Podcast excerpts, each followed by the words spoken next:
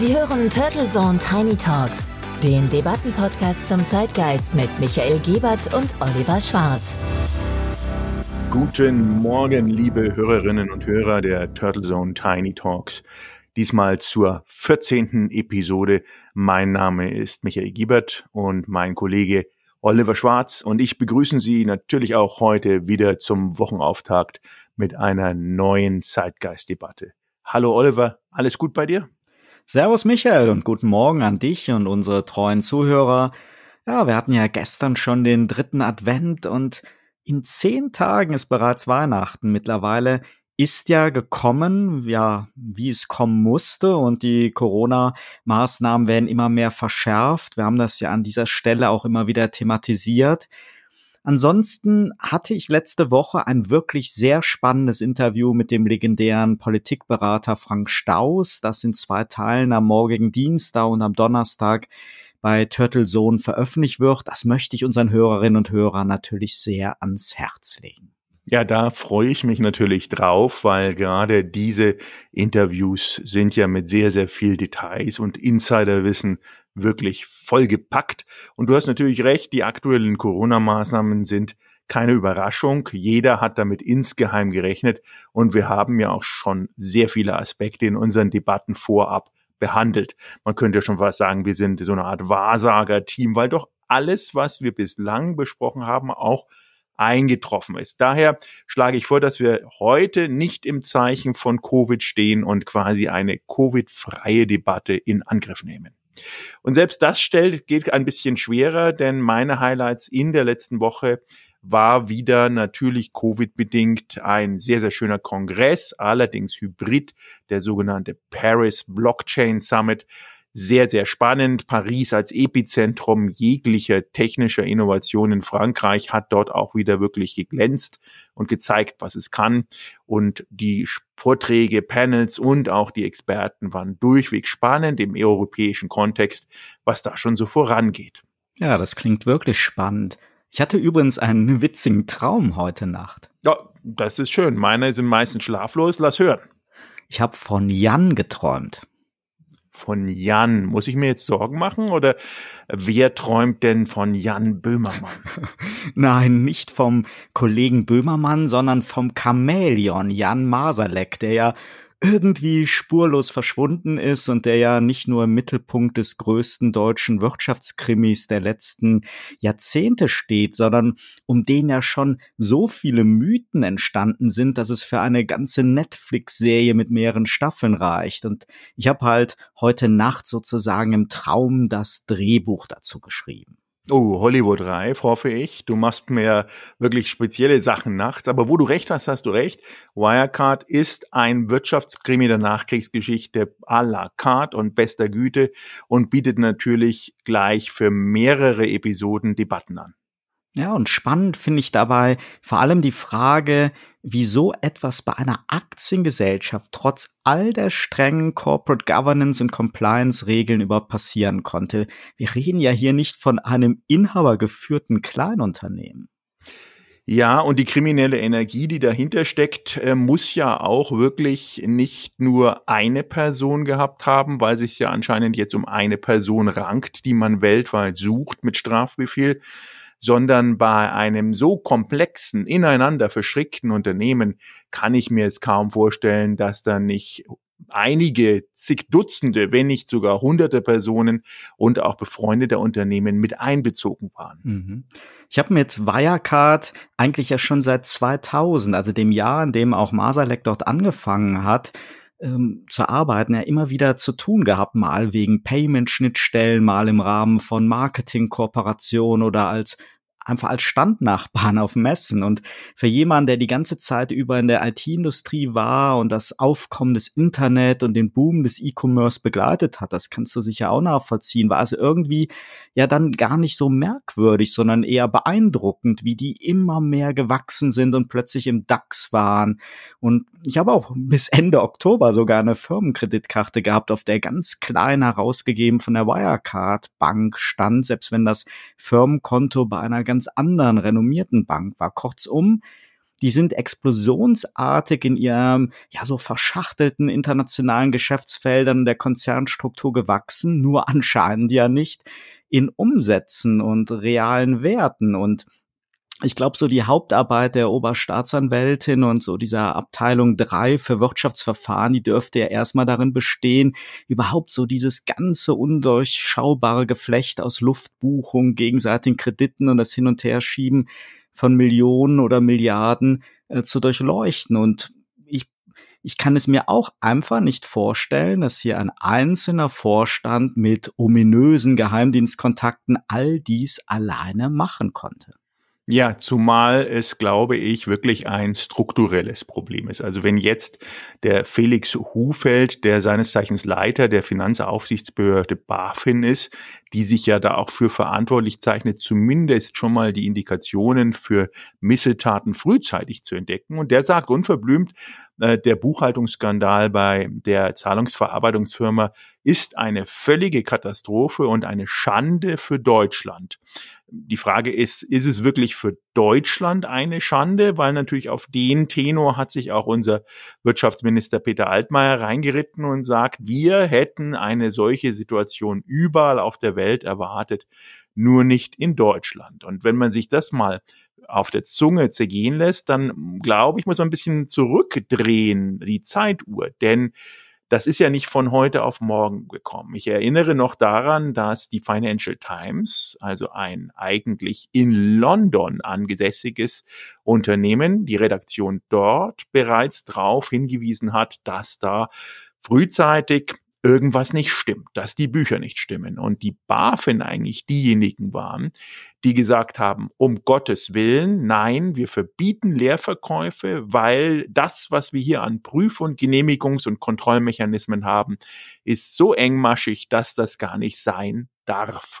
Und daraufhin wurden Verfahren und entsprechende Nachverfolgungen nicht unbedingt für die Wirecard angeregt, sondern gegen den Journalisten und gegen die möglichen geschorteten Verkäufer. Das muss man sich mal wirklich überlegen. Also da wurde sofort zurückgeschossen und natürlich hat die Wirecard in dem Moment alles von sich gewiesen. Und die Politiker, aber auch die Beamten haben in dem Moment so gehandelt, als wenn nichts wäre. Und ich glaube, wir sollten eher mal auf die Richtung schauen, gibt es nicht eine gewisse Betriebsblindheit, die da nur eine Handvoll Leute auch in der BMF, in der BaFin ähm, wirklich damit beauftragten, solche Kontrollverfahren nicht nur durchzuführen, sondern auch zu reglementieren.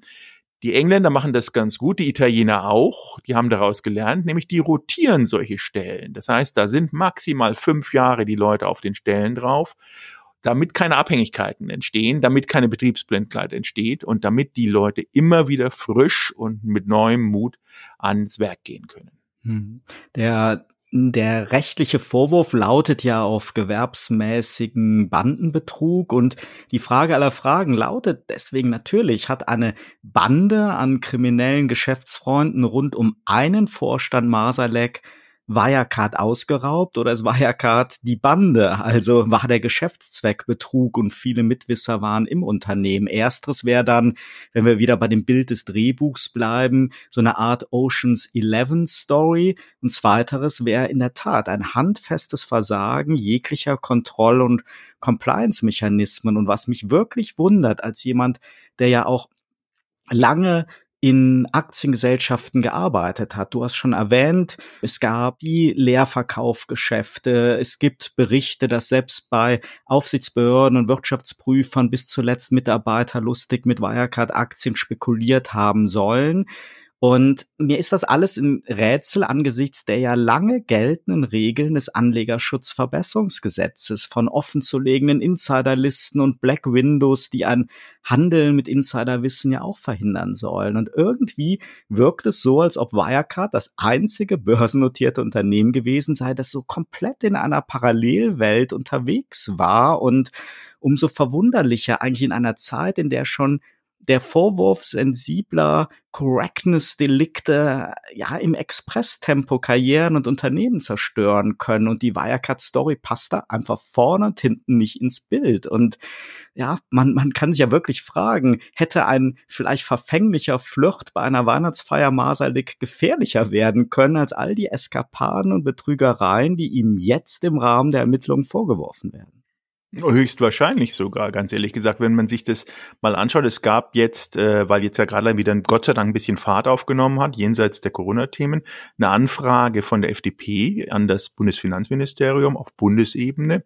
Und die haben mal nachgefragt, wie denn eigentlich wirklich dieses strukturelle, das mögliche strukturelle Versagen ausgesehen hat. Und rausgekommen ist, es gab äh, schon vorab 72 äh, Hinweise an die sogenannte F FIU, das ist die Financial Intelligence Unit, die sitzt in Köln.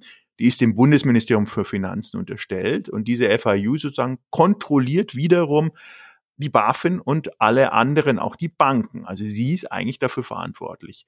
Und von diesen äh, 72 gab es aber vorher schon 144 Verdachtfälle, die im Nachhinein sich als relevant eingestuft erschienen. Und davon wurden allerdings nur 53, was bei allen geschehen sollte, an die zuständigen Staatsanwaltschaften weitergeleitet. Also das ist der eine Punkt, den der rausgefunden wurde und plakativ zur Schau gestellt wurde. Das andere ist ein etwas bizarres Recht, weil man muss strukturieren. Eine Wirecard, wie du ja bereits erwähnt hast, war ja eine AG und dann gibt es das Bankgeschäft und es gibt eine relativ fast schon hm, undurchsichtig, aber durchweg verständliche Struktur in diesen Unternehmen, Wirecard. Die AG allerdings, jenseits des Bankgeschäftes war dem bayerischen Aufsichtsricht, Aufsichtsricht unterstellt. Das heißt also zum Beispiel sowas wie Geldwäsche wurde in Oberbayern von der Staatsregierung und der oberbayerischen Bezirksregierung reguliert.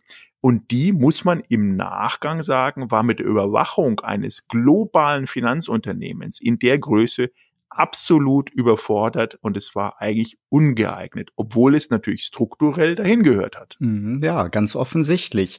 Und spannend finde ich jetzt mal jenseits des rechtlichen, der rechtlichen Betrachtungsweise mal so journalistisch gesehen die Frage, was den CEO Markus Braun und Jan Masalek ja zu so einem ungleichen Team zusammengerauft hat und ob das betrügerische Aufblasen von Wirecard ein gemeinsamer Plan war oder ob Braun einfach die Kontrolle über Jan Masalek und den Überblick verloren hat, ob er erpressbar war, irgendwie abhängig von Masalek in der Hoffnung, dass dieser den Zusammenbruch des Luftschlosses verhindern könnte, um welchen Preis verwegener Geschäfte auch immer. Denn für mich ist es einfach nicht nachvollziehbar, wenn in den ja gerade ja überall zu lesen in spannenden Wirecard-Reportagen bei Handelsblatt und Co. die Medienkollegen immer wieder schreiben. Bei Wirecard war man es gewohnt, dass Jan Masalek einfach mal wochenlang verschwunden war. Oder auch wenn man so Stories liest, dass Masalek über seine Ressortkompetenzen hinweg einfach Zahlungen und Kredite angeordnet hat. All das passt einfach nicht so in meine langjährigen Erfahrung bei Aktiengesellschaften und geht doch eigentlich nur mit der vollständigen Rückendeckung des CEO oder mit einem wirklichen Kopf in den Sand stecken anderer Vorstände. Und, und was hat Masalek gehabt, dass Markus Braun ihn gefördert oder gebraucht hat, halt außer einer Austria Connection? Ja, also äh, Austria Connection ist natürlich ein Stichwort. Man muss sagen, als der ähm, Markus Braun 2002 das Unternehmen übernommen hat, dann kamen die ja aus so Kleinzahlungsdiensten, Online-Glücksspielzeiten, auch Pornoseiten, digitale Zahlungsplattformen. Das war eigentlich das Ding. Und äh, so wie ich das äh, mittlerweile durchschauen möchte, ist das, dass der Braun wirklich ein genialer Gründer ist mit großen Ideen. Aber ihn hat es natürlich an so einer Art Mastermind, jemanden hinten dran, der neben dem CFO dann auch die Exekutive, Exekutive im, im Bereich Finanzen wirklich auch übernimmt und auch diese möglicherweise gewagteren Schritte übernimmt. Und da hat er natürlich mit seinem Österreich-Connection, wie du so schön sagst, Jan, auch genau die richtige Person gefunden, mit allen Risiken, unter anderem auch mit denen, wo wiederum alle Aktienanalysten, Vermögensverwalter, Wirtschaftsprüfer und Aufsichtsrat, Aufsichtsbehörden versagt haben dass er Gelder im Laufe des operativen Geschäfts an wirklich undurchschaubare Dritte, die aber privat auch mit ihm in Verbindung standen, als Kredite, aufgeblasene Consulting-Verträge, sonst irgendwelche speziellen Konstrukte, die aber alle durchweg bekannt sind den Finanzaufsichtsbehörden als Geldwäsche relevante Tatbestände, einfach auch wirklich durchführen konnte. Und man muss ganz klar sagen, in dem Moment, wenn jetzt alle wieder mit dem Finger auf eine EY zeigen, dann ist es ja immer nur ich sag mal, so eine Art ähm, einfache Sichtweise auch medial. Eine EY ist ein Wirtschaftsberater. Klar, die erstellen die Bilanz. Die machen im Fall Wirecard das Ding prüfungsfertig. Dann kommt aber noch eine, in dem Fall die DPR, eine andere Firma, die die Plausibilität prüft. Und danach schaut die BaFin nochmal drauf. Und danach schaut dann die Aufsicht der Wirtschaftsprüfer nochmal drauf. Also es gibt nochmal eine übergelagerte Institution, die sogenannte APAS heißt die. Und wenn man jetzt liest, dass der Chef der APAS, also der, der ganz oben steht, vor dem Untersuchungsausschuss aussagt, dass er selbst mit Wirecard-Aktien gehandelt hat, dann muss ich sagen, ist es nicht nur ein Fauxpas, sondern dann ist es natürlich hochgradig schwierig, weil wir wissen ja beide, gerade im Bereich Finanzen, Lobbyismus, Finanzen, wie viele Lobbyisten aus und reingehen. In Brüssel zum Beispiel haben wir für 43 wichtige Finanzbeamten über 1500 Lobbyisten, die da rein und rausgehen. Dann sind das alles Menschen und diese Menschen sind natürlich auch menschlich in jedem, was daran und daraus entsteht einer der größten Finanzskandale. Und das heißt, Braun, Jan und alle Gefolgsleute sind in dem Moment natürlich gegenseitig in Abhängigkeiten getreten. Mhm. Interessant ist auch, dass nicht nur Jan Masalek ja kaum Spuren im Internet hinterlassen hat oder diese systematisch beseitigt hat. Interviews, O-Töne, all das sucht man halt vergeblich von ihm. Er ist wirklich wie so ein Phantom. Aber auch alle Marktbegleiter, Börsenanalysten, Geschäftspartner haben in den letzten Monaten wirklich akribisch fast alle YouTube-Videos gelöscht und Webseiten aufgeräumt. Niemand will da mehr mit positiven oder euphorischen Wirecard-Kommentaren in Suchergebnissen. Ergebnissen auftauchen. Naja, aber in meinem Drehbuch ist der rote Faden natürlich die Jagd auf den untergetauchten Jan Masalek rund um den Globus. Gerüchteweise ist er ja entweder auf den Philippinen, in der Ukraine, in einem Gulag in Sibirien oder in einem geheimen Versteck des österreichischen Nachrichtendienstes. Lebt er überhaupt noch? Was ist aus seinen ganzen angeblichen Geldverstecken geworden? Und wenn er uns jetzt zuhört, Jan, melde dich gerne per WhatsApp, denn ich bin mir sicher, dass die Wahrheit noch viel, viel spannender ist als all die Mythen, die jetzt rumgeistern. Ja, Jan, melde dich bitte und mal sehen, ob er wirklich deinen Anruf hört. Aber egal, wo er auch immer sich versteckt hält, eins muss klar sein, Deutschland muss schrittweise sein Regulierungssystem überdenken, insbesondere wenn es gerade im Bericht in Frankfurt Geschäfte aus London locken will oder international wieder wirklich zu neuer Größe kommen will. Und auch ein Olaf Scholz sagt, sehr hart geleistete Arbeit und neue Arbeit stehen vor einem. Also das sei mal wirklich eine Größe, auf die man sich da auch einstellen sollte. Wir werden, denke ich, den Fall weiter beobachten und im nächsten Jahr sicher bei Turtles on Tiny Talk noch einige Aspekte zu debattieren haben. Und du hast recht, wir haben bislang sicher nur die Spitze des Eisbergs erfahren.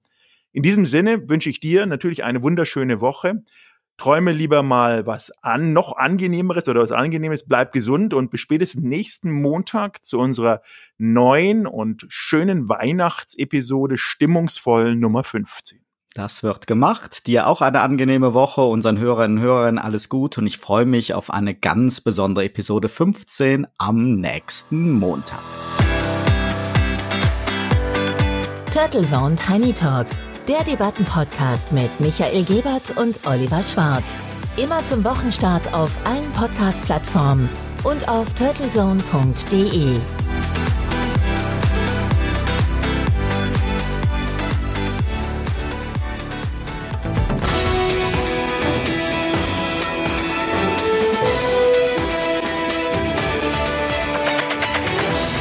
Последние новости. Два глупых немецких подкастера Оливер Шварц и доктор Майкл Гиберт утверждают, что уважаемый австрийский менеджер Ян Марсалик исчез. Это типичный западногерманский пропагандистский бред.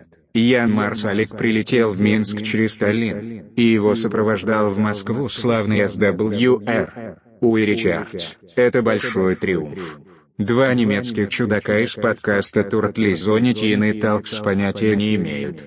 Они все еще будут удивлены, когда в следующем году появится новый сериал Netflix через Уи Ричард и Яну Марсалека. Напротив, Джеймс Бонд похож на пчелку Маю. Такие наивные люди. Типичные подкастеры.